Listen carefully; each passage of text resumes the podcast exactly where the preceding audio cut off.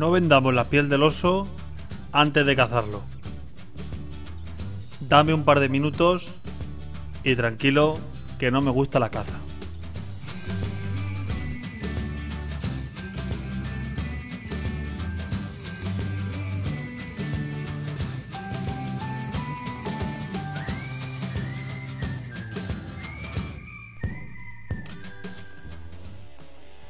Yo no sé si también nos pasa a vosotros, pero yo soy experto en, en enterrar cosas que, que me cuestan o cosas por las que a lo mejor he estado luchando mucho tiempo y no he sido capaz de conseguir.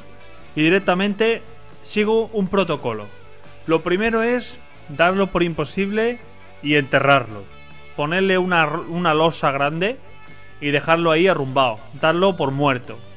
Lo segundo es quejarme y pedir explicaciones a otro. Buscar.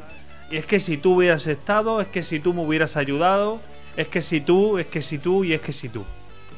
¿Y no será que a veces damos por muerto, nos damos por vencido en luchas y en cosas que no sé yo si hemos dado todo lo que estaba en nuestra mano?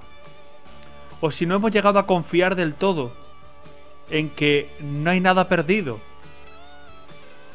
os invito a que pensemos en eso. ¿Qué cosas de nuestra vida hemos dado y tenemos dadas como muertas, como enterradas y como imposibles? Aquí imposible no hay nada. Y enterradas las cosas tampoco. Aquí estamos llamados a vivir y a darle vida a todo lo que está en nuestra vida. Así que os invito a que antes de buscar culpables fuera de nosotros, pensemos si hemos hecho todo lo que estaba en nuestra mano para darle vida a eso que hemos dado por muerto.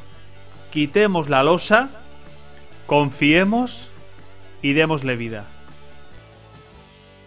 Que tengas un buen día.